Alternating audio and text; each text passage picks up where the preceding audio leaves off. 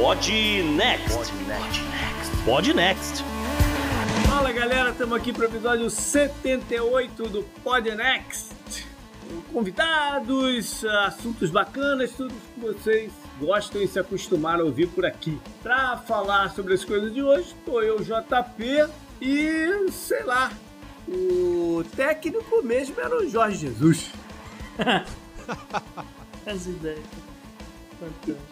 Salve 20, salve JP, aqui é Gustavo Rebelo e hoje, dia 23 de setembro, dia da gravação, por um acaso, é dia do profissional de nível técnico. Então, parabéns a todos os técnicos do Brasil. Opa. Foi coincidência isso, Gustavo? Uma puta coincidência, porque uh, a gente não tinha programado Olha. pro dia 23 essa pauta.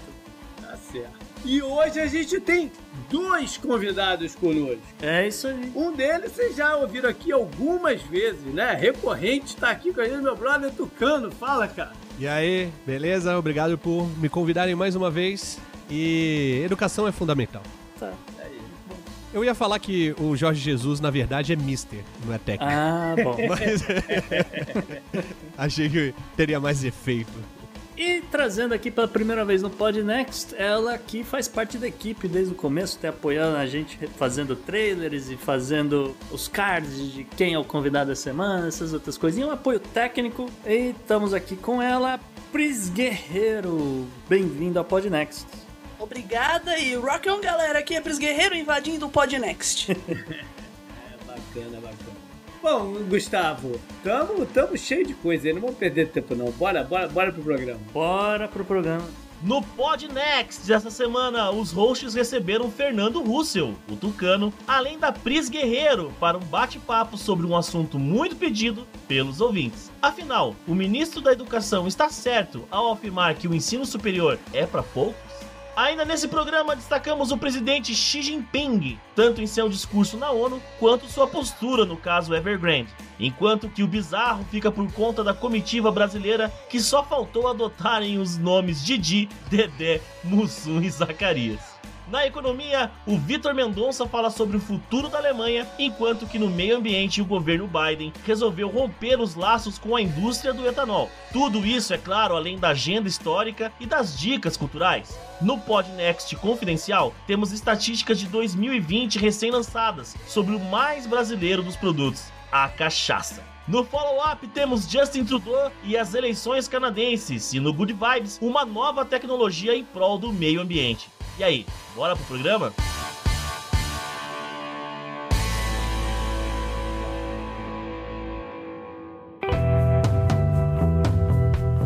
Assunto quente da semana. Então, o nosso assunto de hoje, a gente veio trazer uma conversa aberta com o tema de educação, aproveitando alguns fatos recentes, algumas controvérsias que o nosso ministro da Educação, né, Milton Ribeiro, trouxe há pouco tempo. E vamos, vamos tentar esmiuçar o que, que ele quis dizer com o assunto, né, com, com o ensino técnico versus ensino superior, e tentar ver né? Se, se a gente chega a alguma conclusão aqui. Né? É isso aí. É, Henrique, então, só para lembrar as pessoas, toca aí o, a frase do ministro, por favor você está cansado de pegar, é, com todo o respeito que tem aos motoristas, é, profissão muito digna, mas eu tenho muito engenheiro, muito advogado dirigindo Uber, porque não consegue a colocação devida. Mas se ele fosse um técnico em informática, ele estaria empregado, porque há uma demanda muito grande. Então eu acho que futuro é institutos federais, como é na Alemanha hoje. A Alemanha, ela dá atenção a... São poucos os que fazem universidade. Universidade, na verdade, ela deveria ser um para poucos, nesse sentido de, de ser útil à sociedade. Então esse é um dos motivos que a gente tem dois convidados, porque eles trazem backgrounds diferentes para essa conversa. O Tucano, para quem não sabe, ele tem uma formação acadêmica muito interessante porque é, é, ele lidou por dentro da parada, né, Tucano?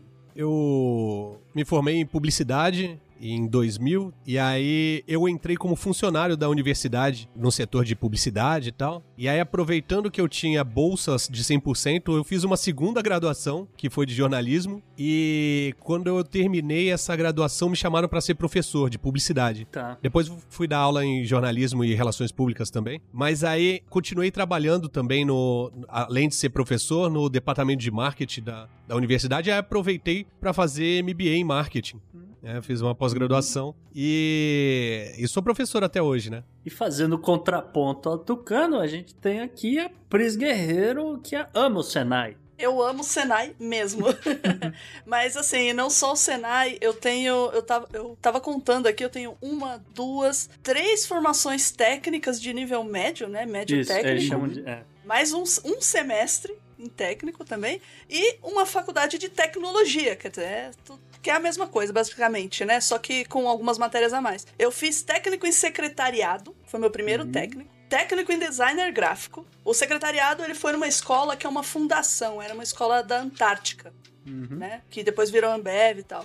É, o designer gráfico foi numa ET, numa escola estadual, o Carlos de Campos, o famoso Kaká aqui de São Paulo. Fiz um, um semestre de técnico em turismo, aí eu larguei tudo para fazer o técnico em informática lá no Senai, em redes de comunicações, que é eu praticamente atravessava a cidade de São Paulo para fazer esse curso, que é a minha base profissional assim. É o que você faz hoje. É basicamente, assim, me deu sustento para eu poder fazer a faculdade de tecnologia em análise e desenvolvimento de sistemas pela federal. Então, assim, eu passei por uma fundação, que no caso seria considerado particular, pelo estadual e pelo federal também. E pelo, entre aspas, é, industrial, que é o Senai. E eu vou dizer que o industrial foi o. E o fundação foram os melhores, viu? Infelizmente. Eu vou, eu vou corrigir aqui o meu amigo Gustavo, Uhum. porque ele falou que era pra fazer um contraponto. E negativo, porque eu sou a favor de qualquer tipo de disseminação de conhecimento. Ah, bom, né? Entendeu? Então, né, não é um contraponto, é. é. só visões diferentes, mas não são Ah, contrapontos, sim, não. sim, sim. né? A gente tá tentando aqui enriquecer aqui. Não, não, é um- não chega a ser um debate, tá? A gente-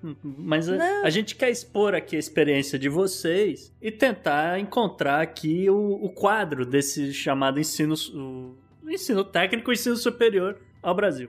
O meu contraponto é exclusivamente com o ministro da Educação. Ah, tudo bem. A gente chega Esse nele. sim, eu discordo dele A completamente. gente chega lá, a gente chega nele. Não sei nem o que, que é, mas ele falou, eu tô discordando. Nossa, gente, eu, ainda parei no Weintraub, sabe? Tipo, que, Ah. que eu, eu já. Tipo assim, a tendência era só piorar mesmo, né? Esse aí faz as coisas quieto, né? Já que vocês estão falando do, do ministro da Educação, então um ponto aqui é que o ministro disse que o Brasil precisa de mais estudantes formados em ensino técnico do Brasil para suprir a necessidade da indústria. E ele, ele é extremamente infeliz, na minha opinião, quando ele diz que as- a uni- a universidade deveria ser para poucos. Essa frase que ele usou, essa frase é, é ridícula. Erradíssimo isso da universidade ser para poucos, porque entrar na universidade é, expande o teu conhecimento, porque você vai ter é, contato com outras pessoas, outras ideias. O técnico é legal, só que o técnico ele é mais mão na massa. Você não tem tempo para parar e, e ler alguma coisa a respeito. Você já é, faz a prática. É mais pra- um ensino prático, né? É, eu vou nessa linha também. Ele foi extremamente infeliz. Ele usou a Alemanha como um modelo. Sim. Hitler, e a, exemplo, a, a Alemanha é extremamente criticada pela porcentagem de habitantes com grau universitário. Dentro da OCDE é, um dos piores taxas. Eles têm cerca de 30% de jovens de 24 a 35 anos com diploma universitário, enquanto a média da OCDE é 44 e o Canadá, por exemplo, tem 56. Estados Unidos 46. E isso em, em os Estados Unidos, onde o ensino superior não é, não é público. Sim. A gente, a gente tem a Suécia, a Noruega, a Finlândia, a Dinamarca, que são quatro países, né, do modelo nórdico, onde a educação é 100% gratuita, onde as taxas também são acima de 40%. E a Alemanha, só para exemplificar, ela fez um investimento, aprovou um investimento de 42 bilhões de euros nos 10 anos de 2021 a, a 2030, uhum. justamente para ampliar o seu sistema universitário. É. Que é, é realmente onde a universidade é para poucos. Mas mesmo assim, a universidade para poucos da Alemanha representa 31%, como eu falei, como eu falei quase um terço da população, uhum. né? Nessa faixa etária. Enquanto no Brasil é 21%. Então, pra gente pensar que é para poucos, a gente ainda tem que crescer bastante. Sim. E eu ia, inclusive, é. falar, é, uh, Tucano, já que você trouxe o, o, o programa que a Merkel lançou, e, e, pensando em eleições na Alemanha aqui no fim de semana, quando esse programa for ao ar, é uma das grandes bandeiras do Lachey, que é o candidato da CDU. É esse lance de expandir a quantidade de alunos no ensino superior. É, o modelo alemão, ele, ele não é um modelo ruim, porque realmente a, eles tinham essa preocupação de gerar pessoas com um ensino mínimo ali para você né, colocar as indústrias de volta no funcionamento, aquela coisa de pós-guerra, etc. E eles desenvolveram um, uma, uma coisa um pouco diferente, que é assim, os ensinos conversam, entende? O ensino técnico conversa com o, a indústria, a indústria conversa com a universidade, às vezes a indústria pega o melhor trabalhador técnico dela, joga para dentro de uma, de uma universidade porque aquele cara ele é bom, mas a gente quer que ele aprenda um pouco mais sobre a administração, porque a gente quer que ele seja diretor no futuro e tal. Então existe uma, uma ponte Entende? Existe um crescimento da pessoa. É completamente diferente do que existe no Brasil hoje. Sim, eu acho que é o seguinte: o, o sistema alemão é obsoleto uhum. É, e é excludente. Sim. Porque quando o aluno vai para o ensino médio, os professores escolhem para qual ensino médio ele vai, ele vai ser direcionado. Sim o que é o mais completo que vai preparar ele para fazer o vestibular e entrar numa universidade, outro que é menos completo, mas ainda assim é forte e é técnico, e um que é o básico do básico e é técnico também, preparando ele para alguma profissão. Uhum. Então é excludente, porque se o cara quer ir para a universidade, não depende dele só, né? Lógico que é, é baseado nas notas, no aproveitamento e tal, uh, mas uhum. é decidido pelo, pelo sistema. Porém, o ensino, a educação da Alemanha é muito bom. As unidades são excelentes, Pois é, é isso que. O jardim da infância é excelente, uh, o ensino fundamental é excelente uhum. e, pô, você pega as universidades, estão entre as melhores do mundo, tem vários ganhadores uh, de prêmio Nobel. Então, assim,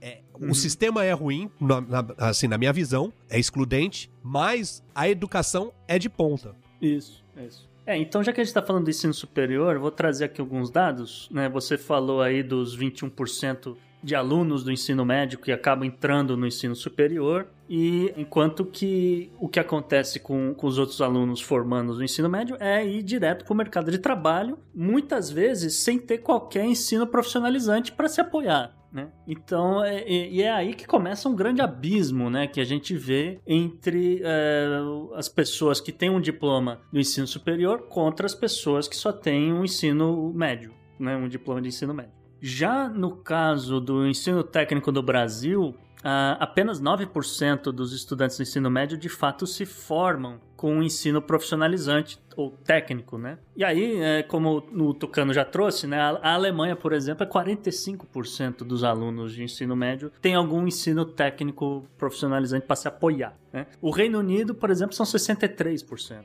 Tá? Em números absolutos, isso se traduz em mais ou menos 1 milhão 900 mil, um pouco menos de 2 milhões de estudantes, e é um, o número flutuou, mas é mais ou menos esse número desde 2015, ou seja, o Brasil não sai do lugar há seis anos, pelo menos. Sendo que a média do Plano Nacional de Educação até 2024 é fazer esse número chegar em, em 5 milhões e 200 mil. É, em, assim, tem, tem dois anos para quase triplicar esse número.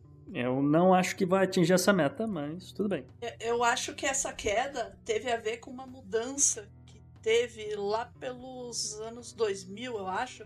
Porque assim, na época que eu fiz meu primeiro técnico, a maioria dos técnicos em São Paulo era integrado com o médio. Então você fazia par... o meu mesmo foi assim, o secretariado. Na parte da manhã a gente tinha o ensino é, médio e na parte da tarde era o ensino técnico e várias escolas é, também eram assim. E depois eles acabaram modificando isso e deixando mais separado. É, então você tinha a pessoa fazia um vestibulinho para o ensino médio e aí depois ela fazia outro vestibulinho para o ensino técnico. Então eu acho que isso acabou também é, causando causando essa diminuição, porque aí Você a pessoa eles termina. dificultaram o ingresso a ele, é isso? Isso, é, dificultaram é, no sentido de separar as coisas. Uhum. É, porque você, adolescente, você tá lá no ensino médio, você já tá de saco cheio daquele lugar. Aí você pensa, ah, vou fazer um técnico de mais dois anos, um ano e meio. Não, um ano e meio. O estadual é um ano e meio. Mais um ano e meio ou eu vou pra faculdade? Ah, eu vou tentar a faculdade. Então aí a galera é, não. Acho que não Uhum. acaba indo pensando no técnico, né? E sendo que quando você tava no- entrava no integrado, você não tinha escapatória. Você ia fazer o médio e o técnico junto Uhum. né? Por outro lado, também você ter separado facilitava com que as pessoas que já tivessem terminado o médio pudessem fazer o técnico, Uhum. sem ter que ficar Uhum. pedindo exclusão de matéria, fa- fazendo N comprovações também. É, foi meio que assim é- é- esse esquema. Eu acredito que tenha sido isso que causou a redução, né? Posso estar errada. Aí fica pro ouvinte do Podnext mandar a correção pro Gustavo. pro Gustavo, hein, gente? Eu me lembro, eu me lembro que lá no Earless, anos 90, eu prestei prova. Não era vestibular, né? É vestibulinho. Me chama de vestibulinho. É, não, lá não, não chamava vestibulinho Não? na época. Não, Nossa, era, você- sei lá, não, não era nem processo seletivo, sei lá, eu não lembro. Era Prova de prova admissão. mesmo. É, pro Cefet. Sim. pro Cefet. Eu estudei no, num colégio que era preparatório, era o Tamandaré. Ele preparava majoritariamente para as Militares, escolas né? militares. Ah, É, pro, pra a- Agulhas Negras, pra AMAN, pra Escola eu Naval. fiz prova pra escola naval. Você me imagina como marulho, marinheiro? E eu, eu. Sargento Tucano. a, a parada mais maneira da minha prova pra, pra escola. Não era escola, eu acho que era colégio naval. É colégio, colégio naval. Colégio não, não era, porque escola é o superior, né? Isso, superior. É, eu fui pro isso. colégio naval. A parada mais maneira é porque a prova foi no Maracanã. Ou era um, A minha também. era um sol a pino na cabeça da galera fazendo lá o negócio. Mas, no meio da prova, o- eles estavam fazendo um palco no, no, no campo do Maracanã. No meio da prova, o Sting subiu no palco e fez a passagem de som. Caraca, É, sensacional. foda, Parou a prova. Parou a prova e o Sting lá, a galera. Pô, acabou a prova, né, bicho? Caramba! Foi muito maneiro, cara. Porra. A minha prova foi também no Maracanã, nas, nas arquibancadas. A arquibancada era de, de cimento na época, né? Não era, não era cadeira. Uhum. E eu não fiz ah, da, do Colégio Naval, ô, É. João Paulo. Porque no ano que eu estudei no Tamandaré, que eu tava na oitava série, do primeiro grau na época, né? eh, Se dividia hein, os alunos entre Cefet, que era o Centro Federal de, de Técnico, né? Eu ia fazer construção civil, inclusive. Nossa. Ah, nada a ver, né? Não consigo. Depois virei Jornalista. e jornalista. É. Mas eu ia fazer construção civil. Tinha a EPICAR, que era a Escola Preparatória de Cadetes Da da, Aeronáutica. da Aeronáutica. Tinha Agulhas Negras, né, a MAN, e tinha a Escola Naval, o, o Colégio Naval. E aí, nesse ano, não teve concurso nem pra EPICAR, nem pra AMAN. E não era AMAN, era SPSEX. SpaceX em Campinas. E aí, todo mundo que ia fazer EPICAR ou SPSEX foi fazer colégio naval. Aí eu falei, cara, já é difícil pra cacete essa prova. Com todo mundo fazendo ela, eu não vou ter chance nenhuma. Fiz o Cefet, né? Fiz a prova pro Cefet. E mesmo assim não passei, porque eu era péssimo aluno. Roxane. Ele cantou, ele cantou Roxane. Não vou esquecer. Olha, não foi tão glamurosa com a prova do, do JP. Eu prestei Cefet também, eu lembro minha classificação até hoje, 2228. Que beleza. Na minha frente tinha um quantos? tal de. Passavam uns 40 só. 2228. Na minha, na minha frente tinha um tal de Peterson, assim. Aí eu fiquei com raiva dele, sei lá por quê. Aí quando fui ver o resultado da ETESP, eu não passei, o tal do Peterson lá passou. Eu, ai, que ódio. Aí eu passei no secretariado, né? Falei assim, ah, vou fazer secretariado. Aí o Peterson tava lá também. Felizmente não, porque porque o curso de secretariado era fechado só para meninas na Ah. época, né? Não podia. ne- Nessa escola tinha ela é uma divisão muito. A Walter Bellion é assim, a história da Walter Bellion é interessante. Era uma escola técnica, né? Que foi criação do casal Zé Renner e do Walter Bellion. O Walter Bellion era um jovem que estava num navio e encontrou o casal Zé Renner viajando. E o Walter Bellion era um jovem esforçado e estudioso. O casal Zé Renner se encantou por esse jovem e meio que o adotou porque eles não tinham filhos, assim, viraram os mecenas dele. E aí resolveram fazer a escola para os funcionários da Antártica, porque eles precisavam de mão de obra especializada e não tinha. Então, eles acabaram montando a escola, que era exclusiva durante um tempo para filhos de funcionários. Então, você tinha os cursos só para meninos, mecânica e elétrica, para meninas apenas, secretariado e para meninos e meninas, química. Hum. E aí essa galera se formava e ia trabalhar na Antártica. No ano que eu entrei, que eu estava me formando, teve praticamente a fusão da Ambev, então eu não tinha um emprego garantido. Tá. Obrigada por estudar aqui. Boa sorte. Mas, mas por falar nisso, Gustavo, você acha que a, a- tem a ver com, com a percepção de remuneração essa discrepância aí do, do, do percentual de alunos? Então vamos fazer o seguinte, então, JP, vamos trazer essa conversa para o, o lado da empregabilidade, tá? A gente sabe aqui que com o ensino técnico, pelo menos é, 35% dos alunos que se formam acabam trabalhando na área que eles escolheram. Então, seja um técnico em mecânica, um técnico em secretariado, né, o técnico do, que quer que seja aqui, tá? E a gente também sabe que nesse exato momento, 7 entre cada 10 formandos do ensino técnico hoje têm emprego. Né? É, algumas áreas, e aí que começa a ficar interessante, algumas áreas é, o número é ainda maior, né? Então, por exemplo, áreas ligadas ao meio ambiente, né? 87% tem emprego é, garantido, ou pelo menos estão trabalhando com controle ambiental e saneamento, né? Então você faz um técnico em controle ambiental e saneamento, então 87% tem emprego. Então tá- a chance de você conseguir alguma coisa tá é grande. É, uma outra aqui interessante é TI, área de TI, programação de games, desenvolvimento Ok. de sistemas e tal. O número também é bem alto, é 86%. E o salário também é bem razoável para uma pessoa recém-formada, né? Entre 3 e 5 mil reais por mês, garantido, bonitinho e tal. Outras áreas aqui chamam a atenção, a área de logística, né? Técnico em logística, 73% das pessoas formadas conseguem um emprego é, assim que formaram, né? Exatamente. E um salário aí entre 2 e 5 mil reais por mês. Aí você tem outras aqui, né? Segurança do trabalho. Sim, sim. é, Mas já deu pra ter uma ideia, né? Já deu pra ter uma ideia. uma, uma última coisa aqui, JP, é que ah, pessoas com deficiência ou necessidades especiais também conseguem emprego, tá? Então 76% Ok. no geral é, conseguem aí um, um trampo assim que termina de se formar, tá? Bacana. E aí leva então esse, o número desse quilate aí pro superior. Isso, né? Então vamos comparar aqui com o ensino superior, né? Comparado com, com o ensino superior no Brasil, 7% das pessoas recém-formadas elas estão é, desempregadas, tá? Mas tem que lembrar aqui que nesses números do ensino superior geralmente inclui médicos, enfermeiros, essas vamos dizer, profissões que são é, consideradas de, de necessidade né, urgente, assim, né? Então, essa gente não fica desempregada por muito tempo, Sim. né? Até um motivo desse que as pessoas querem ser médicos, etc. Você tem emprego mais garantido e tal. Agora, de acordo com o Núcleo Brasileiro de Estágios, né, 50% das pessoas que se formaram no ano passado, 2020, é, em universidades do Brasil, elas estão desempregadas. E da galera empregada, apenas 20% atuam de fato na área que se formaram, né? Então aí, de novo, o, o número é 20%, levando em consideração que o médico vai trabalhar com medicina. Ele, o engenheiro não necessariamente vai estar lá na, na construção civil, ele pode estar fazendo alguma outra coisa que requer aí a- o conhecimento dele, e tal, de engenharia e tal, mas não necessariamente ele está trabalhando dentro da área dele, tá? Já a renda média dos formandos no ensino superior é aproximadamente 5.522 reais ao mês, é, levando em consideração que, por exemplo, o salário de um médico recém-formado fica entre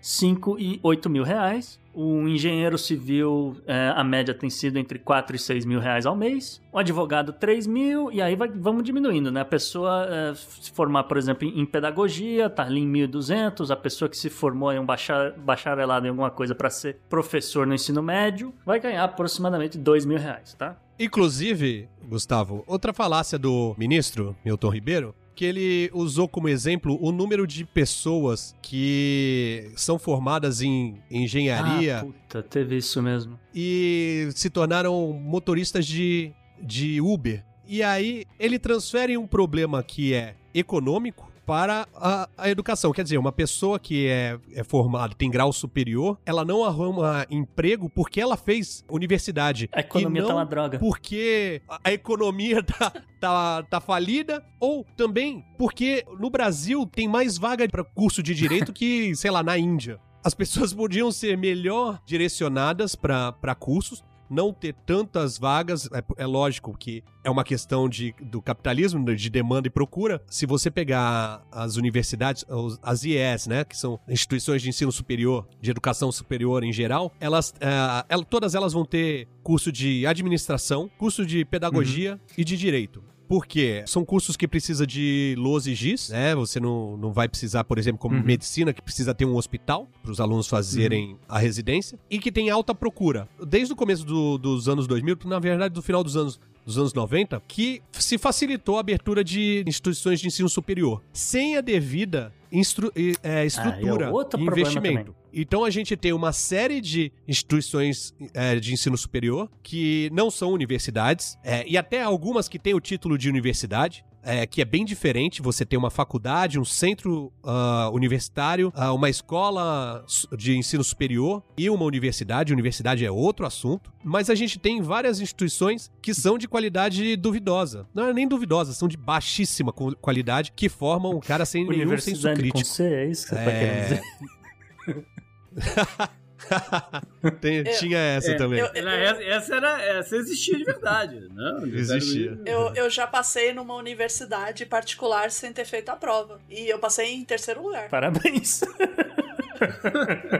Obrigada. O Peterson ficou em primeiro, né? Pô, Vestibular. não- Provavelmente. Um abraço, Peterson. Hoje em dia, vestibular é, é só pro forma. E a, a gente falou do. Eu falei aqui do, da- do sistema alemão que é excludente. O, o brasileiro também é, porque assim, você tem excelentes universidades, mas a maioria dessas excelentes universidades Uhum. ou são muito caras, né? Ou são públicas, são grátis. Mas que pra você entrar, você tem que ter feito uma escola privada muito Sim. forte, que é muito cara. Ah, lógico, existem exceções. Vai falar assim: ah, meu primo passou em medicina em quinto lugar e ele estudou em escola pública. Acontece Ok, mesmo. Uhum. tudo bem, só que ele é exceção. Então, qual é o objetivo da frase do ministro? O ministro queria dizer que, é, é, de novo, é aquela coisa, a universidade deveria ser só para poucos, só que no, no contexto que ele usou, dá a se entender que deveria ser uma coisa só para uma elite, entendeu? É, mas aí que tá. Mas aí que tá. Mas você quer saber o objetivo, o que você sempre É. quer saber por quê, né? Exato, é. Eu acompanho o Podnext semanalmente, então eu sei que você sempre sabe que tem alguma Uhum. merda por trás. É. Não é isso? E a merda por Exato. trás é projeto. É, é deixar o povo burro. Porque a universidade, ela, ela não é simplesmente o lugar que você vai pra ter aula e tomar cerveja no bar da esquina. Isso faz Uhum. parte da universidade. Mas Uhum. a universidade é alicerçada pelo tripé educação, extensão e pesquisa, né? Ensino, extensão e pesquisa. A extensão universitária, ela faz parte, é obrigação da universidade ter extensão universitária, que é a interação entre a Uhum. universidade e a comunidade, né? Onde tem troca de conhecimento Uhum. sem ter necessariamente uma, uma hierarquia. Então, quando, o, por exemplo, um estudante de direito dá assistência jurídica para a comunidade, ele está aprendendo, né? Ele tá sendo humanizado. Isso. Ele está aprendendo, né, com a comunidade e ele está prestando um serviço e disseminando conhecimento para a população. Então, na faculdade de jornalismo, por exemplo, eu participei de um jornal mural, que era a gente fazia matéria em bairros menos abastados, assim. Esse jornal era tipo uma, uma folha A1,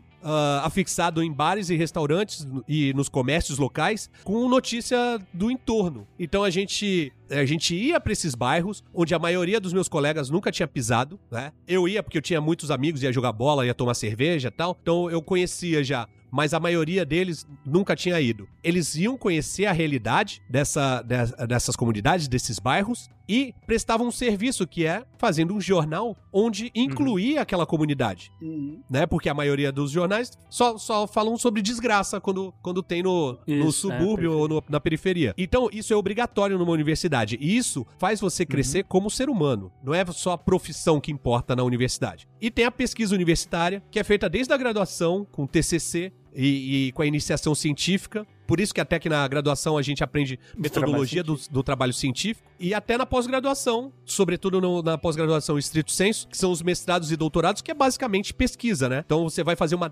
tese de doutorado ou uma dissertação de mestrado, você está fazendo pesquisa. E isso contribui para gerar conhecimento, não só propagar, né? Porque numa, numa escola, sei lá, de ensino fundamental, tem um professor ali que está ensinando o aluno. Quando você envolve pesquisa, o aluno, seja ele de graduação ou de pós-graduação, ele está criando novos conhecimentos. Né? Ah, então, a universidade, inclusive, tem uma, tem uma frase aqui que eu vi de um, do presidente da Associação de Reitores da Alemanha, que fala: quem aprende a pensar em métodos, a resolver problemas, se comunicar, tomar decisões e produzir rapidamente o entendimento a partir de informações, pode atuar com sucesso em vários setores. Você falou aí do engenheiro. O engenheiro, por origem, ele não é um construtor.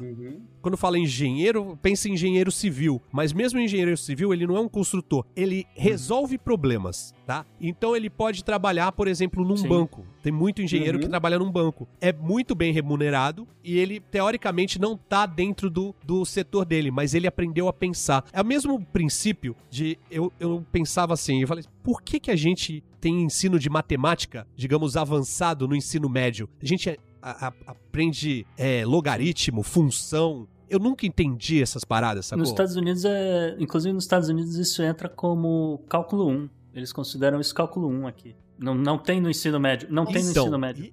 não tem?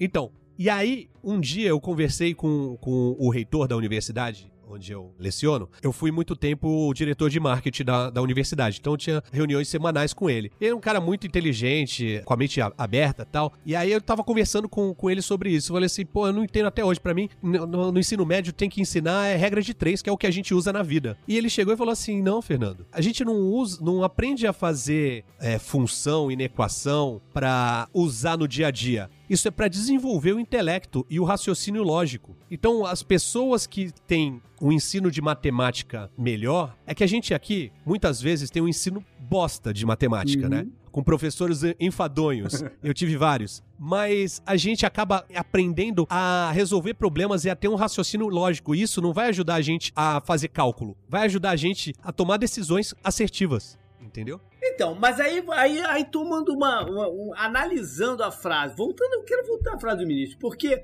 é, você falou que tem um objetivo de, de emburrecer as pessoas. Eu acho que tem mais aí.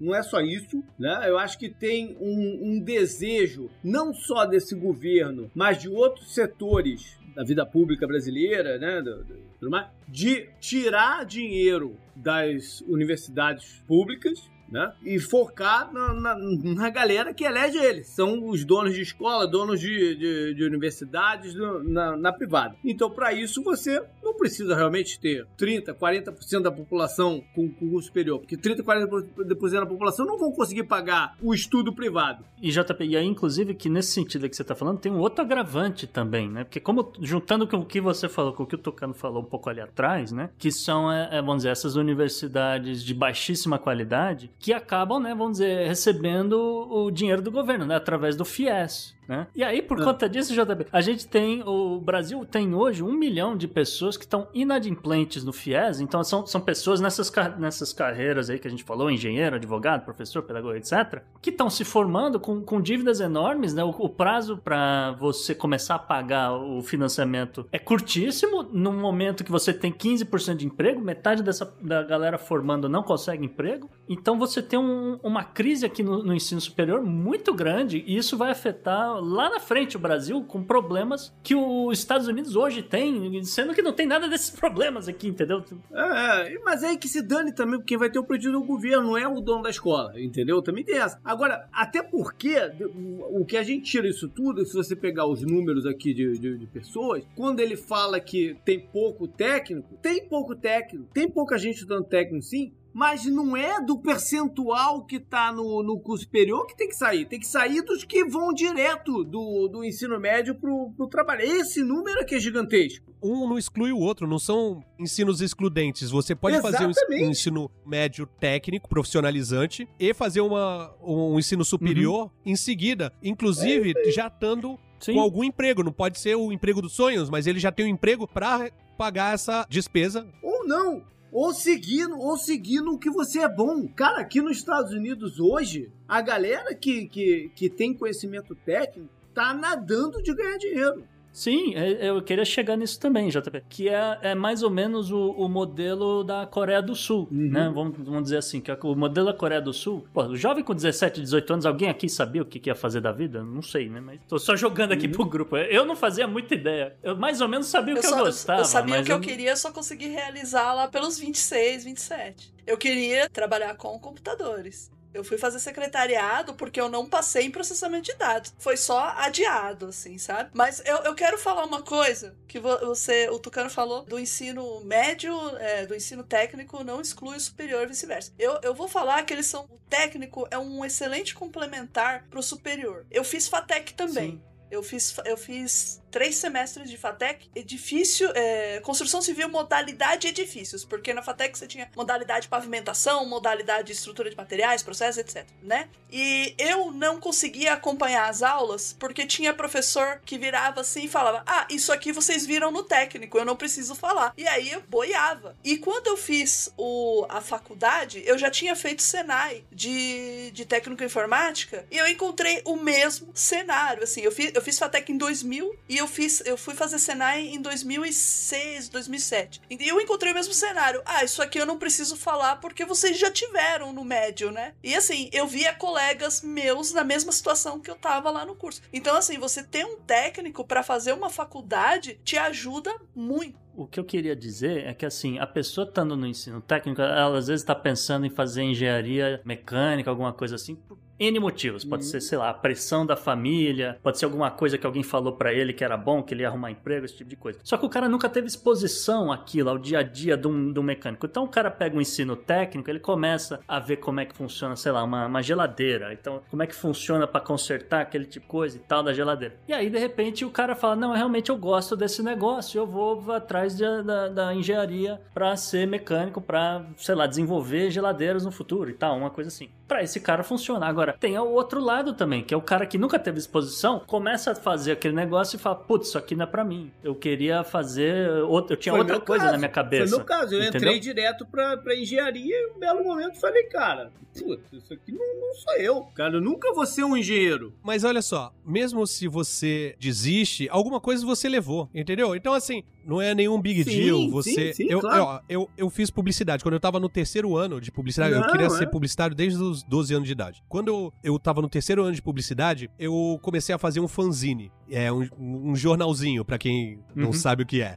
Antigamente. É, de antigamente, né? Era um, chamava Underground. Eu fazia um. É coisa de punk. Aí eu fiz um, um fanzine. Eu gostei, peguei gosto de jornalismo. Aí eu falei assim, porra, desisto agora que eu tô no terceiro ano e sou um bom aluno, tenho, tenho futuro aqui. Ou faço e depois tento fazer jornalismo. Aí foi o que eu fiz. Eu terminei publicidade. Eu nunca trabalhei formalmente. Eu já eu fiz estágio em jornal e tal, mas eu nunca trabalhei formalmente com jornalismo. Mas eu, o aprendizado que eu tive de pesquisa, de escrita, de, de estrutura de texto, de tudo que eu tive na. até de análise, né? De várias coisas. Tudo isso foi na universidade, na faculdade de, de jornalismo, no curso de jornalismo que eu, que eu tive. Então, assim, conhecimento sempre é um bônus pra você, entendeu? Então, assim, não tem problema nenhum você não saber com 17 anos o que você vai ser pro resto da vida. Porque o Ari Fontoura tá com 87 anos e virou Instagrammer agora. Maravilhoso.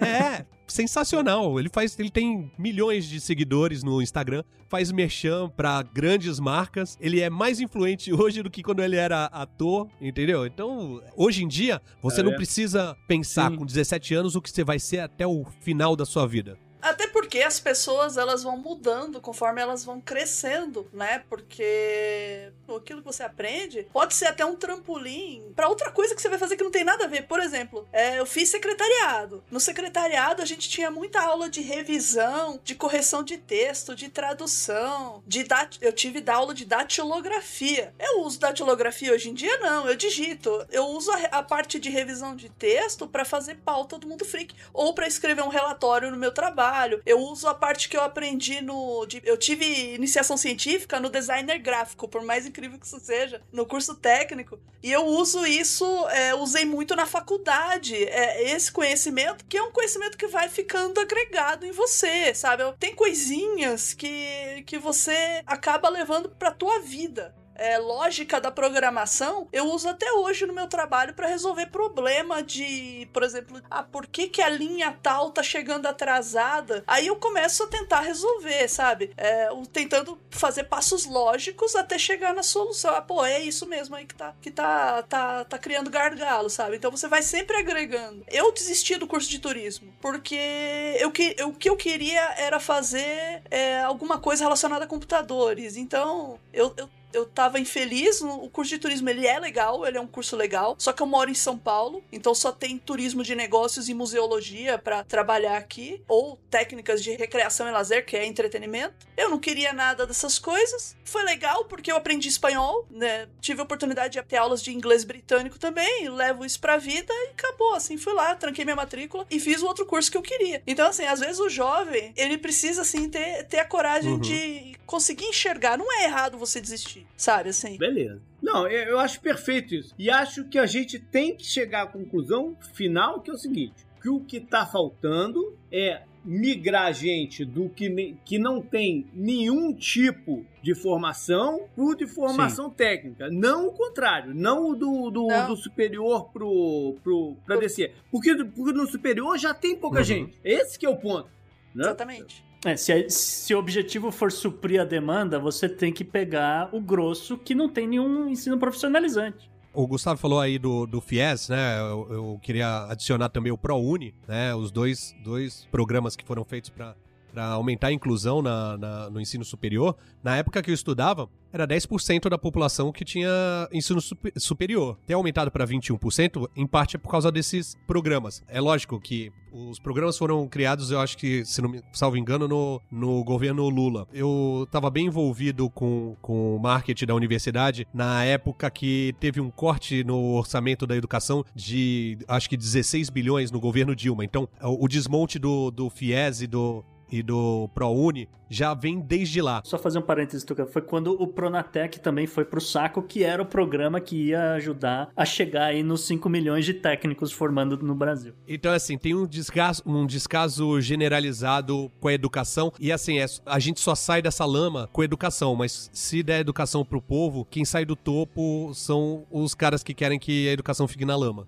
Sim, porque pra eles não interessa alguém que consiga olhar um discurso do tipo bandido bom é bandido morto e pensar, hum, isso aí não é não é legal. E se me confundirem com bandido, eu tô morta. Nesse sentido, pra ficar numa coisa mais mais entre aspas branda. Então não é interessante pros governantes que a população pense, que a população tenha ideias. É interessante que ela siga ordens, praticamente. E a gente já viu isso acontecer lá por 33, mais ou menos. Eu quero, eu quero só finalizar, assim, a- pelo menos a, a minha participação nesse, nesse assunto, que assim, eu tô defendendo muito a educação aqui. E eu acho que ela é primordial para o desenvolvimento do país, tá? Mas não depositar nela 100% de eficácia, que o, o próprio, o próprio ministro da Educação é um exemplo de que Também, o é. estudo não faz milagre. Porque ele tem graduação, eh, ele tem mestrado, ele tem Ah, doutorado pela USP em educação e é um jumento. Ô, Tucano, você não passou na, na SpaceX, mas o presidente passou na SpaceX. A minha conclusão aqui também, que eu concordo com tudo que vocês falaram, acho que vocês resumiram bem aqui. O que eu gostaria de ver dos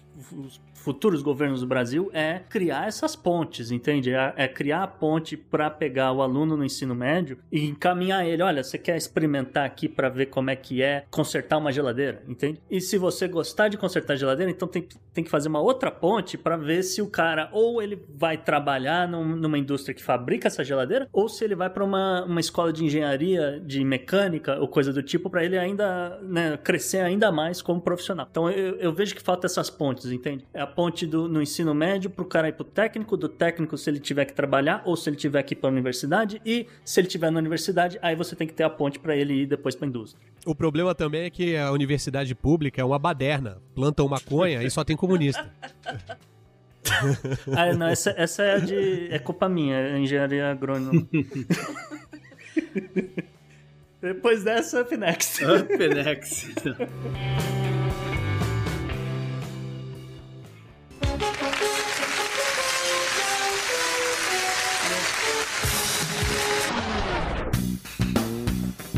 Personalidade da semana não poderia ser diferente. Xi Jinping né, o manda-chuva da China, está entrando numa fase crucial da sua vida política. É, JP, inclusive, que o discurso dele na, na ONU essa semana foi talvez o discurso mais importante de todo evento, e eu gostaria de chamar a atenção para um ponto, que é a China mandando o recado para o resto do mundo, né? Que ela não vai mais financiar, ela não vai mais investir na construção de usinas termoelétricas a carvão em território estrangeiro, que a gente sabe muito bem, né? O soft power da China acaba sendo esse dinheiro que ela acaba né, colocando em alguns países na África, né? A gente sabe aqui na né, Tanzânia e, e, e, demais que, que dependem, né? Eles precisam de energia, precisam de termoelétrica, geralmente a carvão porque é muito mais barato e eram quem estava recebendo esse dinheiro. E eu não vou excluir aqui o Brasil diante do programa do governo que quer expandir também a rede termoelétrica, provavelmente ou possivelmente contando com termoelétrica a carvão e dinheiro chinês, tá? Então eu só queria pontuar isso porque em contraste, né, fazer um contraste com o Xi Jinping, o governo Biden prometeu aí 11 bilhões e não sei o que para investimentos em tecnologia verde de países em desenvolvimento, etc, mas o Xi Jinping foi muito mais enfático e falou: "Acabou o dinheiro". É, é tá mais por esse lado também, né? Porque o dinheiro agora tá curto na China. A gente tem visto essas notícias sobre o problema da Evergrande. Ela é uma empresa do ramo de construção civil gigantesca e o mercado na China apertou. Ela não está conseguindo né, cumprir suas, suas funções. Isso tudo muito provavelmente vai virar tema aqui do, do, do Podnext, porque o efeito cascata disso pode ser devastador para o mundo inteiro. Aí entra a figura do Xi Jinping, por que eu falei que ele está num momento crucial. Porque a forma com que ele vai lidar com essa crise, porque já é uma crise para a China, né? já está no ponto de crise, a forma como ele vai lidar com isso vai ser o que vai ditar a nossa próxima década aqui no mundo. Né? Se eles é, vão tenho... assumir um papel tipo uh, né, o que aconteceu aqui nos Estados Unidos na crise de 2008, decidir quem é que vai quebrar, quem é que não vai quebrar, ou se uma empresa do tamanho desse não pode quebrar. Todas essas mensagens que ele vai passar para o mundo é o que está todo mundo olhando nesse momento. João Paulo, eu aposto 20, não, 50 na pata do cavalo que o, o Estado vai, vai segurar as pontas, porque eu não sei se, se vocês sabem, os títulos de dívida da Evergrande eram vendidos pelo banco chinês, estatal. Porém, nas letras miúdas dizia: uhum. o banco chinês uhum. vende, porém não garante. E as pessoas compravam, falando assim: não, tudo bem, tá escrito aqui, mas uhum. se acontecer alguma coisa, eles vão garantir. Então, os títulos de dívidas vendidos dentro da China para a população. Se não for garantido pelo Estado, isso pode gerar uma elevação dos ânimos. E tudo que uma ditadura não quer é que os ânimos da população fiquem exaltados. E, em segundo lugar, 2008 foi um aprendizado para o resto do mundo, né? E a decadência dos Estados Unidos meio que iniciou ali. Então eles sabem que eles não podem seguir os mesmos passos dos Estados Unidos. Então eu tenho, sei lá, para mim certeza quase absoluta de que de alguma forma é capaz deles matarem os gestores e, e assumirem o rombo. É, é a forma com que eles vão fazer que é o grande X da questão. É isso aí. Eu vou discordar do Tucano imparcial, parcialmente, né? E com respeito. é, olha só, tem três pontos, três observações que eu vou fazer. A primeira é uma notícia recente, é uma notícia de hoje. A, a Evergrande, ela suspendeu pagamento de salários e bônus e etc, remuneração, vamos dizer assim, para a maioria dos funcionários, tá? Elas não falaram nada sobre o board, então não sei, não sei se o board vai receber dinheiro ou não, mas a galera não vai receber salário e entende-se que hoje, justamente dia 23, eles pegaram esse dinheiro e, conseguiram pagar lá uma parcela do, do empréstimo que eles, alguns dos empréstimos que eles têm. Então, tá, eles não, eles não estão, é, eles não deram calote ainda, tá? Esse é o primeiro ponto. O segundo ponto é algumas declarações de alguns ministros das finanças, o secretário de, de, de, né, do Banco Central chinês, etc., do próprio Xi Jinping deixou entender que a China não acredita no chamado bailout, tá? A China não acredita em salvar empresas porque a China não quer essa muleta. Ele quer que as pessoas que estão na cúpula dessas grandes empresas tenham uma maior responsabilidade pelo aquilo que elas estão fazendo, tá? Então, ao contrário do, do, por exemplo, dos Estados Unidos, eu até acho interessante essa política, eu acho extremamente arriscado, mas esse é o pensamento chinês. Olha, você vai administrar direito aqui sua empresa, você não vai dar bônus de 30 bilhões pro o seu CEO de aba 4, porque se essa empresa quebrar, essa empresa vai quebrar, eu não vou salvar ela. Então, esse, a princípio, tem sido o recado da, do governo Sim. chinês. Agora, tem o terceiro ponto, que assim, não significa que o governo vai ficar de braços cruzados, porque como o Tucano falou, tem título chinês do banco, né, Banco Central chinês amarrado nessa empresa. O que pode acontecer e deve acontecer, essa é a minha expectativa, é uma maior interferência do governo chinês na empresa, tá? Então é, é- não é nem estatização, porque o governo chinês sim, já se entende como sócio da empresa. O que eles vão fazer é como vocês falaram, matar os- a galera da cúpula, eu não sei se vão matar, mas pode prender todo mundo, entende? É falar, olha, a gente não vai ser um calote, mas a gente vai garantir que só vamos pagar esse negócio ano que vem, entendeu? Vão, vão, vão enrolar essa dívida, vão trocar a cúpula inteirinha, vão botar gente do partido, gente que eles confiam, etc. Entendeu? E vão estatizar a empresa. Então você não discorda de mim, não. É que talvez eu não tenha explicado direito. Eu não acho que eles vão salvar a empresa, não. Talvez eles não vão deixar quebrar, mas não, não vai ficar Ah, na tá. mão do, do- dos acionistas. Ah, bom, não, achei que você, achei que você tava falando que eles iam salvar bailout, etc. Desculpa. O ponto é o seguinte: tá o mundo inteiro de olho no Xi Jinping nesse momento. Porque o mundo inteiro depende de algumas decisões que eles vão tomar agora. É, eu acho que o que eles vão fazer com a Evergrande, esse, esse tipo de interferência que eu citei, é algo que deve se tornar padrão na China, pelo menos até o Xi Jinping morrer ou largar o, o- o cargo. Up next, então. Up next.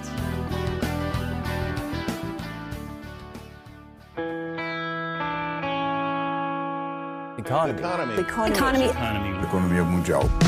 E na economia dessa semana, aproveitando o programa 77 e as eleições na Alemanha, o Vitor Mendonça vai falar sobre o futuro da Alemanha e da Europa pós Angela Merkel. Olá, queridos ouvintes do Podnext. Meu nome é Vitor Mendonça e minha coluna econômica de hoje vem direto do Reichstag, em Berlim, capital da Bundesrepublik Deutschland, a nossa querida Alemanha, para fazer um follow-up econômico sobre as eleições que ocorrerão agora no domingo 26 de setembro. Se estiver interessado em entender mais sobre como funcionam as eleições na Alemanha, o histórico dos partidos e o que está envolvendo as eleições atuais, fica a recomendação para ouvir o episódio 77 do Podnext, onde falamos sobre isso tudo. Eu não imagino que precise ser tão explanada a importância econômica da Alemanha. Trata-se da maior potência econômica da Europa e quarta maior do planeta em termos de PIB, que são 3,8 trilhões de dólares, de acordo com o Banco Mundial. Tem uma população de cerca de 84 milhões de habitantes, a maior da Europa Ocidental e terceira maior da Europa como um todo, ficando atrás apenas de Rússia e Turquia, este último dependendo da fonte a ser considerado. Geopoliticamente, como sabemos, a Alemanha está em todas. É membro do G4, G20, G10, Conselho de Segurança da ONU, protagonista da União Europeia, enfim. Sobre a relação econômica Alemanha-Brasil, de acordo com o Observatório de Complexidade Econômica, temos que cerca de 7% de nossa importação, cerca de 11,3 bilhões de dólares, vem de produtos e serviços produzidos ou comercializados pela Alemanha. Em sua maior parte, constam produtos do que chamamos em economia de bens de capital ou bens de produção, que, como o nome sugere, difere dos bens de consumo pela sua característica intermediária na cadeia produtiva. São meios que utilizamos para produzir justamente os bens de consumo, aquilo que vai parar na sua casa at the end of the day.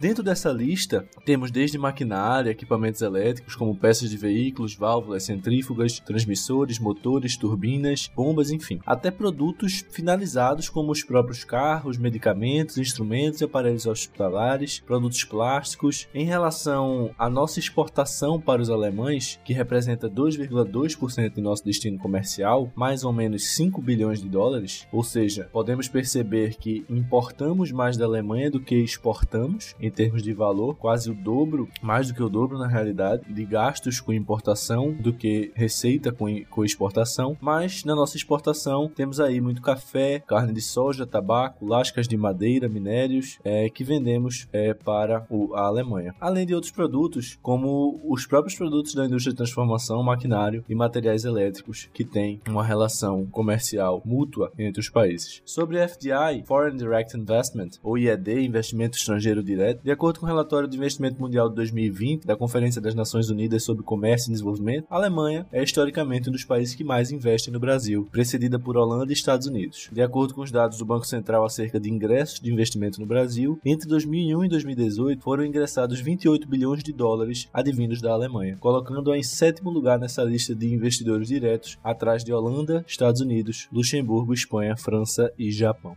Pois bem, agora que já conseguimos ficar pouco mais situados na importância econômica e geopolítica alemã, vamos comentar as propostas dos candidatos. As eleições desse ano, como sabemos, estão bem voltadas para temas ambientais, principalmente após os eventos das enchentes causadas pelas fortes chuvas que ocorreram no país recentemente. Os verdes, do partido de Grünen, que literalmente significa os verdes, chegaram a estar à frente das pesquisas em maio, com sua representante Annalena Baerbock, mas caíram e hoje estão em terceiro lugar. Atrás dos dois mais tradicionais partidos alemães, os conservadores da CDU, Christlich Demokratische Union, União Democrática Cristã, e os social-democratas do SPD, Sozialdemokratische Partei Deutschlands, Partido Social-Democrata Alemão. A Alemanha vem diminuindo por muito tempo sua dependência de energia nuclear Hoje, fontes fósseis representam cerca de 45% da matriz energética alemã e a energia de, oriunda de, de, fontes renováveis está em torno de 40%. E a tendência é, e o interesse, a vontade, é que isso se integralize. O Bundestag aprovou ainda neste ano uma alteração na EEG, a Lei de Fontes de Energia Renovável Alemã, é, em que, no ato publicado, o governo compromete-se com a chamada Greenhouse Neutrality até 2050. Ou seja, eles esperam que até lá a Alemanha torne-se neutra em relação à emissão de gases de efeito estufa. A meta do governo federal é de, tomando como base o ano de 1990, diminuir os níveis de emissão de gases de efeito estufa em 55% até 2030. Os verdes propõem uma revisão dessa meta para 70%, 15 pontos percentuais a mais do que a meta atual. O outro ponto mais importante desta eleição, e o principal eu diria, será a desconfiança de que alguns dos candidatos consigam cumprir fielmente a tarefa de substituir Angela Merkel, que está à frente é, da, do cargo de chanceler da Alemanha há 16 anos, desde 2005. É, e Angela Merkel, ela tem um, um, uma importância muito grande à frente da política internacional. Tornou-se um símbolo de estabilidade política, não só na Alemanha, como na Europa e no mundo. E existe uma expectativa de que se o novo chanceler alemão não tiver a mesma habilidade e carisma de Merkel, a Alemanha possa perder a liderança e protagonismo no cenário internacional. Muitos dizem, inclusive, que Emmanuel Macron, presidente da França, iria tentar usurpar essa posição de liderança que antes Merkel ocupava na Europa. Outro ponto importante é como será a relação do novo chanceler com o primeiro-ministro britânico, hoje Boris Johnson, após o Brexit, ou seja, a saída do país do bloco econômico europeu. A Alemanha ainda tem uma parceria, uma parceria estratégica com o Reino Unido. É, em 2019, importou cerca de 44 bilhões de dólares da ilha e gerou com exportações uma quantia equivalente a 86 bilhões de dólares. Outro importante tema a ser abordado quando falamos de eleições na Alemanha será a relação do novo chanceler com Estados Unidos e China. No debate de 26 de junho de 2021, o candidato da CDU, os conservadores, o Armin Laschet, candidato da situação, digamos assim, colocou que a China tem que ser vista tanto como concorrente no mercado global como parceira comercial, mas a Alemanha não pode deixar de apontar os dedos nas violações de direitos humanos que a China cometer. Colocou também que a política com a Rússia, Turquia e o mundo árabe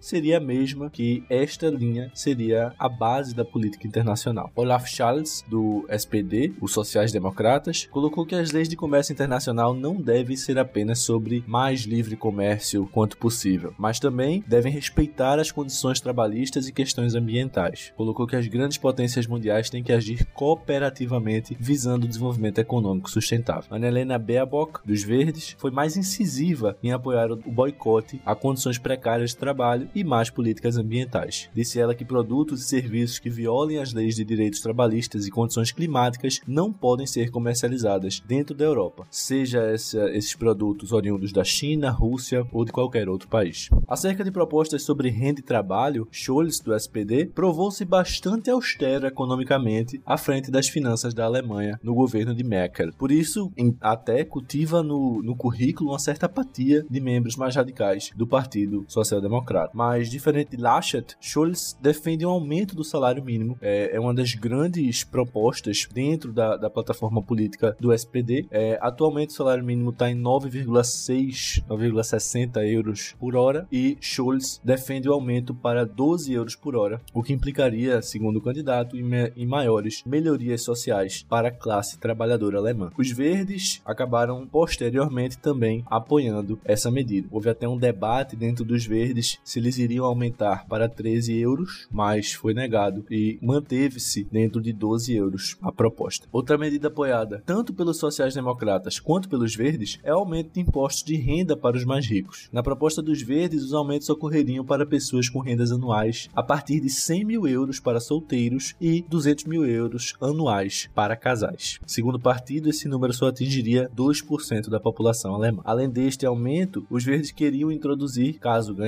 as eleições, após a crise do corona, um novo imposto sobre riquezas, incidindo uma tributação de 1% em ativos de mais de 2 milhões de euros por pessoa. Uma última medida dos verdes seria a introdução de imposto sobre transações financeiras, com vistas a aumentar o investimento produtivo. Temos aí então o que economicamente chamamos de políticas tributárias expansionistas, que visam aumentar o nível de atividade econômica. É, então, nestas eleições, temos em voga temas ambientais, como política ambiental, matriz energética, é, imposto de carbono, temos temas econômicos, como salário mínimo, tributação, pacotes de estímulo, é, pobreza infantil, e temos os temas sociais e culturais, como imigração, uso de burcas em locais de trabalho. Enfim, o mais importante para o brasileiro, o ouvinte do Podnext, é que muito dificilmente iremos ter uma mudança tão brusca na linha do governo alemão. Os partidos que lideram a disputa não defendem uma saída da Alemanha da União Europeia, tampouco menor protagonismo alemão na política internacional, por exemplo.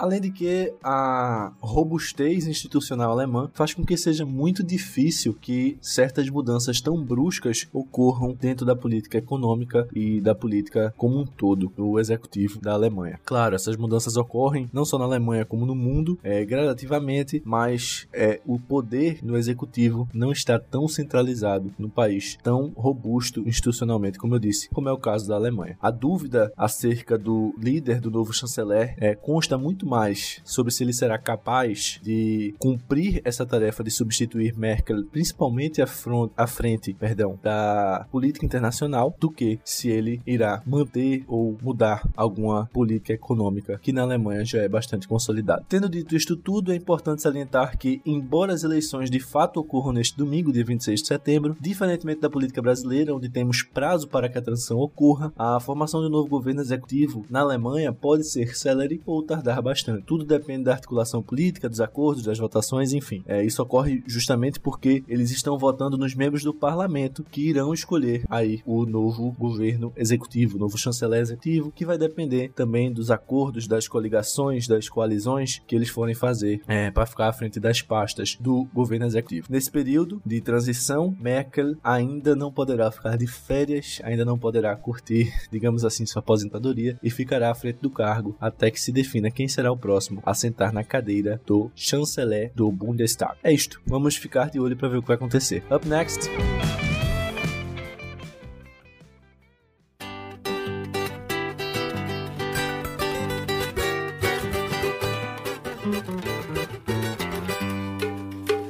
Isso aqui, oh, oh, é um pouquinho de um Já tá Brasil. tendo uma semana que o BTS cantou pra ONU.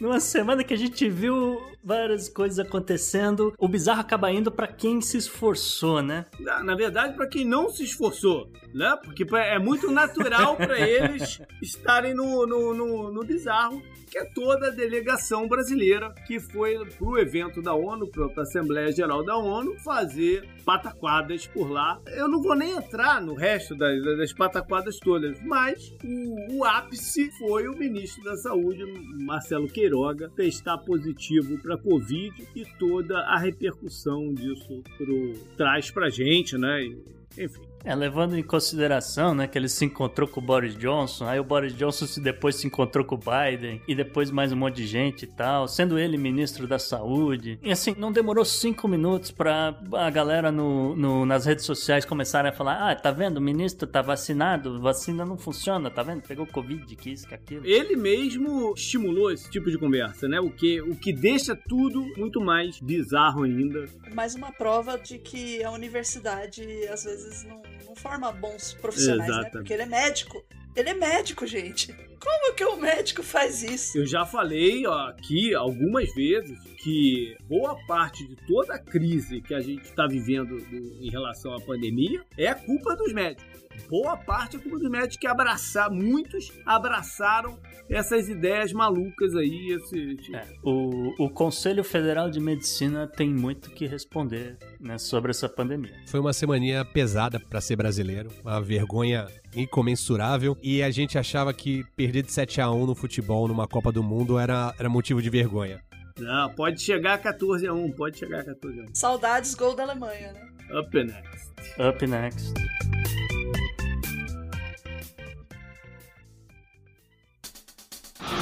Pela união dos seus poderes, eu sou o Capitão Planeta! Gustavo, já tô pagando muito na gasolina, vai piorar? Você e todos nós, JP. Infelizmente a notícia é que vai piorar pra nós aqui e pra vocês aí no Brasil, gente. Vocês me desculpem a má notícia, mas é tendência a continuar subindo, tá? Porque olha só, vazaram documentos da EPA. EPA é a Agência de Proteção Ambiental dos Estados Unidos, né? Porque os Estados Unidos não tem uma Secretaria de Meio Ambiente ou um Ministério do Meio Ambiente, ele tem a EPA. Justamente vazaram para a agência Reuters um estudo sobre o impacto de redução do etanol e do biodiesel no combustível dos Estados Unidos, tá? Já havia uma expectativa meses atrás de que o governo Biden, em algum determinado momento, iria modificar ah, o padrão, o chamado padrão da, da gasolina e do, do, do diesel nos Estados Unidos para né, uma nova mistura. No começo dessa semana havia a expectativa que isso fosse anunciado na sexta-feira, amanhã, dia 24. E assim, não sei se ele vai anunciar amanhã, quando esse programa for ao ar. Pode ser que mude, mas a princípio a ideia, a intenção deles era uma mudança, justamente como eu falei, da redução dos biocombustíveis na mistura do combustível, tá? Essa proposta aumentaria o preço da gasolina e do diesel em todo o país, e com- por consequência no, ao redor do mundo também, porque os Estados Unidos teria que importar mais petróleo, então pode faltar barris no, no mercado nesse exato momento. E, obviamente, que representaria, logo de cara, um corte gigantesco dos subsídios agrícolas, principalmente a produção de milho e soja, que justamente viram etanol de milho e biodiesel, né? Soja. O, o corte, a princípio, seria em torno de 20 bilhões de litros de combustível, biocombustível, perdão, e é, acaba representando uma vitória justamente para as empresas de petróleo, né? particularmente as refinarias a CVR Energy e a PBF Energy, que são, salvo engano, uma no Texas, outra em Nova Jersey, que são obrigadas, ou, ou eram obrigadas a comprar uma quantidade grande de biocombustível para justamente fazer a mistura e entregar na- no- nos postos de gasolina. Quando o petróleo estava baixo, né, não compensava muito para eles, era um gasto a mais você comprar esse etanol, você comprar esse, esse biodiesel, misturar ali e tal, não sei o quê. Agora que o petróleo tá alto, para eles não faz a menor diferença, mas mesmo assim, o governo optou por vamos, vamos reduzir e tal, né? Então, não sei se é lobby, não estou dizendo que é lobby, mas pode ser que Não, seja. mas mas se não é lobby, Gustavo, é, a gente tem que dar algum, pelo menos alguma luz aqui de que por que, que eles estão fazendo isso. Qual é? Não tem explicação. Não tem explicação. É um erro gigantesco, é uma. Não é algo que vai contribuir com o meio ambiente. Não é, de não é forma algo alguma. né? para conter o, o aspecto inflacionário dos Estados Unidos. Não Claro é algo que- para melhorar o estoque deles. Né, de, de combustível e reservas futuras, não traz benefício é. nenhum. Não traz benefício Pois é. nenhum. Eu não sei o que, que o governo Biden tá pensando, essa que é a verdade, acho que ninguém sabe. Tá todo mundo reclamando, os ativistas, inclusive, porque é uma, é uma inversão muito louca. Assim, o, governo Bi- o governo Obama, perdão, foi quem começou a mexer na mistura do combustível nos Estados Unidos. Eles foram lá e falaram: olha, tem que aumentar aqui o etanol, tem que aumentar aqui o, o biodiesel, etc. Mais ou menos ali por volta de 2015, o que ajudou o, o- a, a queda do, do preço do combustível nos anos seguintes, né? O Donald Trump surfou nessa onda, essa que é a verdade. Até porque naquele E- momento tinha um risco enorme de uma explosão no preço, né? Sim, é, é, a, a gasolina dos Estados Unidos, acho que o, O recorde histórico é mais ou É, menos nessa é. época, 2015. Enfim, o Trump surfou, o Trump não mudou o, padrão da gasolina nos Estados Unidos. E agora, de repente, o governo Biden resolveu mudar, sem explicar, sem, sem motivo algum e contrariando a recomendação de todos os E ativistas. contrariando todas Né? as mensagens que eles tinham dado, né? Até, até agora. Pois é, é, Muito estranho. Porque, né, também, é, o que a gente tá, tá pensando aqui é o seguinte: os Estados Unidos atingiu um certo nível de independência do petróleo mundial dentro do governo Obama, tá? Os Estados Unidos chegou a exportar petróleo pela primeira vez em 100 anos, uma coisa assim, né? Salvo engano, mais ou menos naquela época, 2015 e tal. É, Você pegava o, o petróleo do fracking, né, colocava pra dentro, né, do Canadá tal. O, o- os Estados Unidos parou de comprar petróleo da Venezuela, que jogou né, o país lá no buraco, e, de novo, e, e- e biocombustível para suprir aí a diferença, pá, e, e segurou o preço dos- no- nos Estados Unidos por, por todo o governo Trump, que, que, que é- é- era extremamente grato, na verdade. Essa é a verdade. O governo Trump é extremamente grato essa mudança do, do Obama no combustível, tá? E a real é que, assim, fazendo cálculos, né, a, a adição de etanol à gasolina, ela reduz a- as emissões de CO2 em até 515 milhões de toneladas por ano, tá? É coisa pra caramba. A minha percepção é que, que tá faltando alguma peça aqui dessa conversa. Que Sim, vai surgir em ah. algum momento. Vai surgir, porque coisa muito louca assim acaba surgindo essa peça que tá faltando. Então isso Uhum. vai ser provavelmente palco aí de um follow-up, alguma coisa. É, o, o timing também é péssimo, né? Levando em consideração que as eleições de 2022 estão aí, né? Estão um ano contando a partir de agora. E o meio oeste americano é quem é mais impactado por essas mudanças na- de política de, de, é, subsídio agrícola, né? Que é justamente quem produz esse milho e soja, né? O aumento, o aumento do combustível impacta todo mundo. Mas o aumento não é só o México, todo mundo. né? Não, é que o, o grosso tá lá, né, JP? Sim, Minnesota, Wisconsin, Michigan são, né, parte ali do, do né, Illinois, Iowa, todo mundo é a galera do milho, é a galera da soja. E estão agora, nesse exato momento, colhendo esses grãos e planejando pro ano que vem. Agora você fala pra mim, bom, não vai mais ter o subsídio, não vamos mais precisar de tanto milho e tanta soja. O cara vai falar, bom, então quebrei, não vou produzir tanto, vou plantar melancia, não sei, vou plantar alguma outra coisa. E aí você soma, Porque eu não tenho pra quem vender. Você vai somar com a pressão inflacionária que isso vai causar, com uma diminuição de produtos vindo da China que vai subir preço também das coisas. Vai, vai- vai tudo, vai tudo ser uma grande bola de neve aí que eu não sei onde vai parar. E o Brasil acaba so... o Brasil e outros países, obviamente, acabam sofrendo por tabela nessa exportação de inflação. Up next. Up Anote no seu calendário. JP, e a agenda da semana, agenda histórica? O que, que você traz pra gente? Vamos lá, a gente tem algumas coisas essa semana acontecendo, né? No dia 28 de setembro, eu tenho certeza que é coisa de inglês, mas é o Dia Internacional do Ask a Stupid Question. A gente tá acostumado a ver isso todos os dias no Brasil, rapaz. Não, não, tu vem com essa, não. Isso, isso daí não, não devia ter um dia mais, não, cara. Acaba com isso aí, cancela isso daí, porque já. já... É igual. Você tá dizendo, igual o dia da mentira devia acabar? Não, é isso? não, Ask a Stupid Question deve ser uma brincadeira, uma jocosidade entre eles, né? Mudar o primeiro de abril pra ser o dia da verdade. Mas no dia 1 de outubro vão começar no Disney World, especialmente Magic Kingdom, a celebração dos 50 anos de inauguração do parque e do complexo como um todo. A Disney tá, Caralho, tá tô velho. prometendo algo assim de ma magnânimo para essa pra cele celebração toda. Vamos ver aí o que eles aprontam. Bateu o feeling de velhice agora, porque eu fui no. Eu tava aqui na. Na, Na inauguração? No, 20, Caraca, Não, porra. tu tá bem pra no idade. outro jubileu, no outro Ah, jubileu de tá, 25, de 25 anos. anos, é verdade.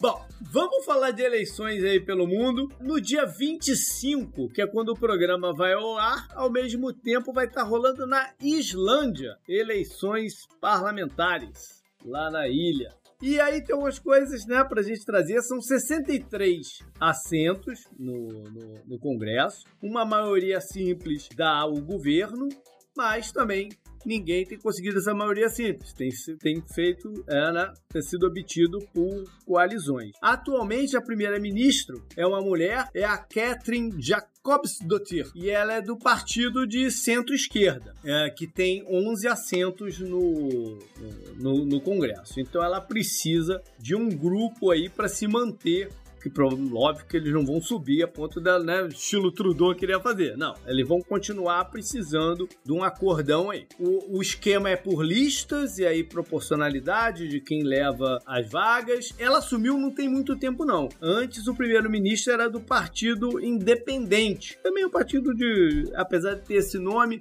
é um partido de, de centro. É quem tem maior número de cadeiras, mas não deve também ganhar o suficiente para se voltar, porque ele não tem a, a coligação. Aí vem uma parte curiosa, porque um dos partidos que formam o governo, isso é muito louco, é um partido que se chama Partido Pirata. E não é porque são dois piratas, mas é um partido que tem umas ideias fora da casinha mesmo. Eles é uma parada meio anti-governo, meio anti, anti é, convenções sociais, ao mesmo tempo que ele tá fazendo parte do governo. É uma parada meio, meio muito louca. Vale a pena, galera, que quiser der uma pesquisada, entra lá no Partido Pirata da Islândia e o que, que eles propõem, o que, que eles fazem, que é, que é bem curioso. Eles têm seis lugares no, no parlamento. Não é pouca coisa, não. Em termos de Islândia. 10% do, do, do Congresso. né? Bom, e no dia 26 a gente fez um programa sobre isso, que foi na semana passada, são as eleições na Alemanha. Gustavo, teve algum desdobramento aí importante pra gente trazer da semana passada pra essa? Desdobramento não, mas é o que eu posso dizer é que a Angela Merkel tá em campanha forte pelo CDU esses últimos dias. Contra gosto dela, diga-se de passagem, ela não queria, ela tá muito cansada, ela tem problema de saúde, a gente já falou disso. Ela não queria estar fazendo campanha, mas no partido corre risco de ficar fora do governo. A gente falou sobre isso no programa anterior. E uma né? das formas, eles estão soltando notícia atrás de notícia de dificuldades da, da, da economia, né? Tentando botar nas costas do. Do Olaf Scholz. é. Eu ainda aposto que, é, infelizmente, você fica 16 anos sendo vidraça, né? É difícil demais você continuar no poder. Então eu acho que realmente a CDU vai ficar fora da coalizão. Vamos vendo aqui o que vai dar. Vamos então para a agenda histórica. No dia 27 de setembro de 1996, foi quando o Talibã ocupou Cabul pela primeira vez. Não agora, né? A gente tá vendo aí um, um novo capítulo dessa história toda. Mas foi quando na guerra civil do Afeganistão, o senhor Mohamed Omar entrou com seu grupo extremista, radical, e decretaram que agora era o Emirado Islâmico Afeganistão. E aí começaram né, vários confli- conflitos que duraram por um bom tempinho até que os Estados Unidos ocupou. Esse movimento do Talibã, como a gente falou também no programa que a gente fez, né, no Talibanistão, foi apoiado estrategicamente de, de, de- de recursos pelo Paquistão e boa parte financiado pela Arábia Saudita. E aí vem a aliança com Al-Qaeda, né, o, o santuário para o grupo terrorista e aquilo tudo que a gente já, já conhece. Veio também, pouco depois dessa ocupação, começaram aquelas destruições né, de símbolos religiosos, dos budistas, dos xiitas também, né? E todas aquelas coisas pavorosas que a gente viu em relação à perda de direitos. Setembro 28, 1904. Uma mulher chamada Jenny Lash foi presa em plena Quinta Avenida de Nova York. O delito, ela estava fumando em público. E isso representava um grave risco à moral das crianças. Das crianças. Das crianças, Exatamente. é o problema? Exatamente, foi essa, foi essa a- o argumento que, que levaram ela em cana. E ela ficou presa por 30 dias. Mas ela tava fumando o quê? Crack? Não, cigarro. Fumando cigarro. E aí, em mil- em 1900, e- pra você ver que não era coisa maluca, não, não foi um evento maluco, não, foi um evento consistente com a cabeça das pessoas na época. Em 1908, o board da cidade de Nova York tentou passar uma lei que vetava de fato que as mulheres pudessem fumar em público. Só que o prefeito na- da, da época não sancionou. Não, não falou, não, aí é, é um pouco demais. Uma mulher só, em 1908, foi nesse meio termo entre os caras passarem e o governo vetado, ela foi autuada por isso, né? Por estar tá, fumando lá e tal. E teve que pagar uma multa tudo mais. Eu acho que tinha que prender todo mundo que estivesse fumando em público, homem e mulher. Vagabundo tira a máscara pra fumar. Também acho, concordo. Hoje em dia, os locais para se fumar em público são bem reduzidos mesmo, né? Não, não- qualquer lugar que você pode fumar. Mas naquela época, os homens podiam fumar né, dentro dos dos recintos e, e para todos os lados. As, era um tabu, de fato, para a mulher fumar. As mulheres que eram vistas como. Não, que eram fumantes eram vistas como as mulheres. Né, esquisitas, muitas prostitutas e tal. Não era de bom tom da mulher da, de família da fumar. Isso mudou na década de 20, quando o fumar se tornou um ato de é, político. Glamour. É, não, não, não, primeiro político. De. Não, Ah, de, de- nós, nós temos Direitos direitos, né, os direitos são iguais. isso, é. Eles passaram até a ser cha- chamados de tochas da liberdade. Por que isso? Né? Porque por trás dos panos as empresas, né, as fábricas, as empresas de, de tabaco estavam vendo no público feminino uma forma de aumentar muito suas vendas. Então eles mesmos começaram a, a financiar esse tipo de ideia, esse tipo de campanha. Mais à frente se torna aí o glamour que o Tucano falou. Inclusive, a Francine, minha mulher sempre diz que a avó dela conta que quando era adolescente, o pai dela insistia que ela fumasse. Era de bom tom que as mulheres também fumassem e tal. É nesse ponto. Como uma coisa muda também de uma, de, um, né, de uma década para outra. Aí. Nerdcast é a história do cigarro vindo aí. E para finalizar, 29 de setembro de 1941 foi quando começou, né?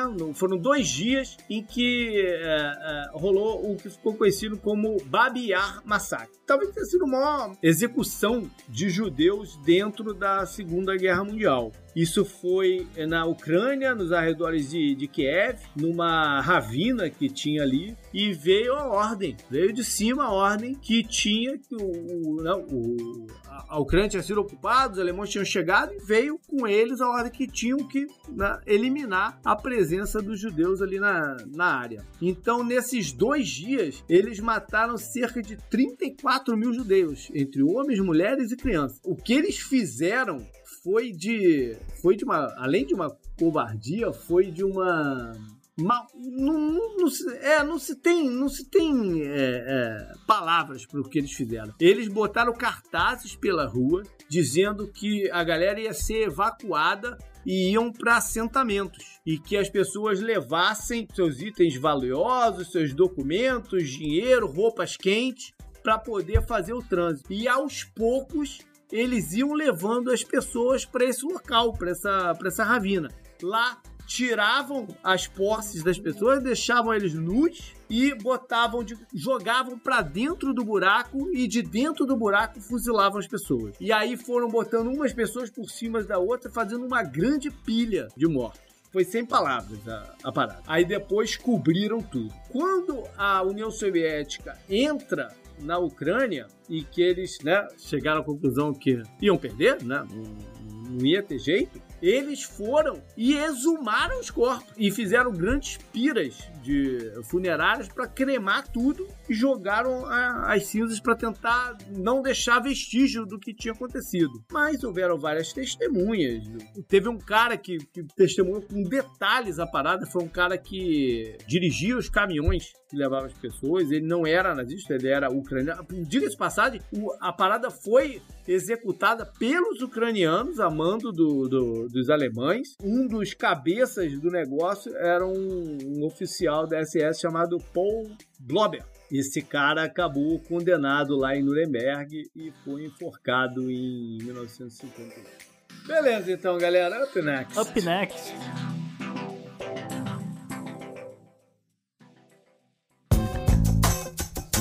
Esse eu recomendo pra você.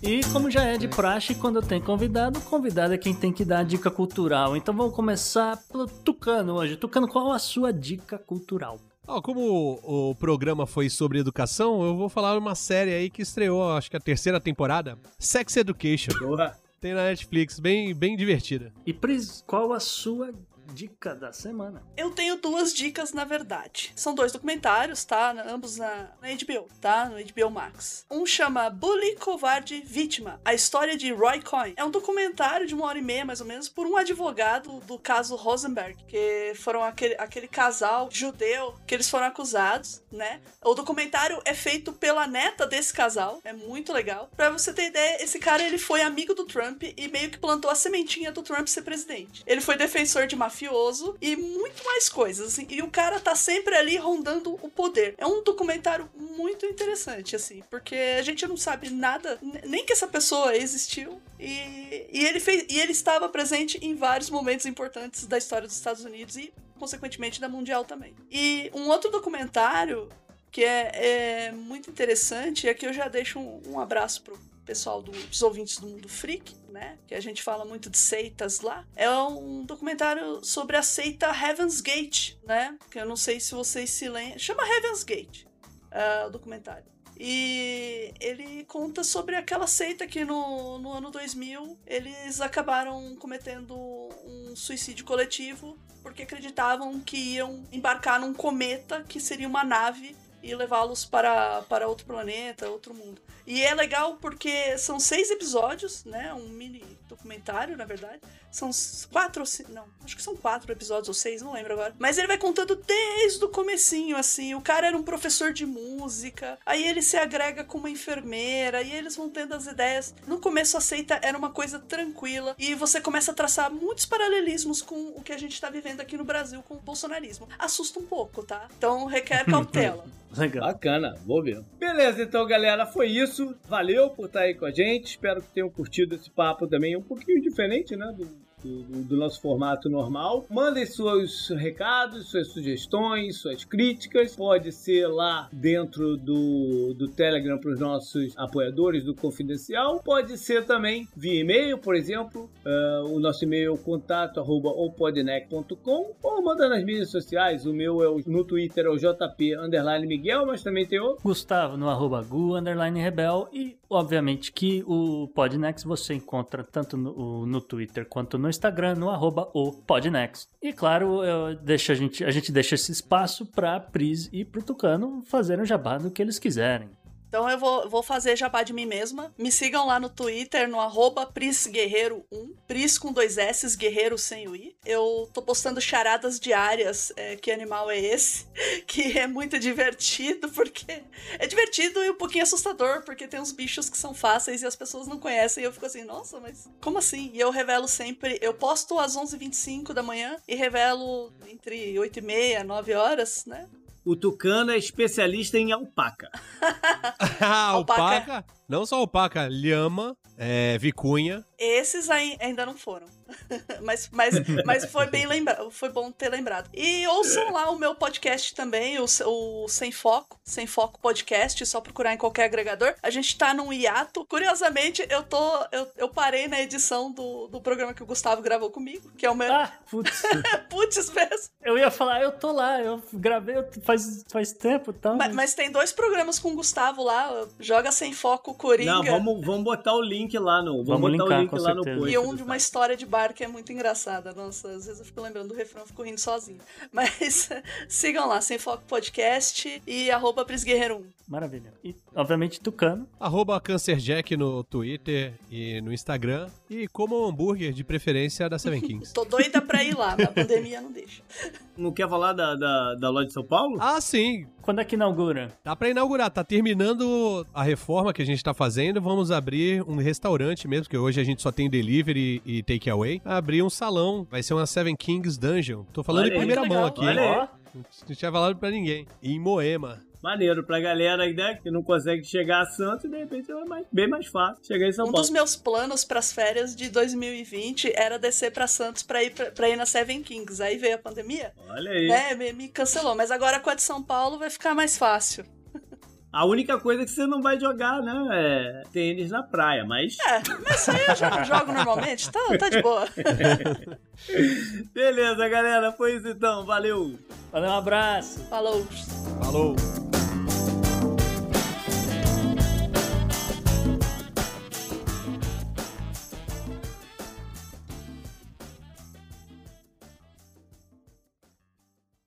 Cara, eu ia até falar do, do site, mas como não resolveu também não adianta, não vou falar nada. Né? É, não vou dar estamos sabendo o que notícia, aconteceu, né? É, pois é, não adianta. O quê? O site saiu do ar ontem. Saiu do ar do nada aí. O cara me avisou Cara, agora. Não Então sei. vocês foram hackeados. Foi hacker aí, ó. também, culpa sabe? do. Foi Ah, hacker pode aí, ser ó. também. Foi- Eu, já, eu, já tive, eu já tive problema no WordPress com hacker, assim. Isso aí foi o governo paraguaio, gente.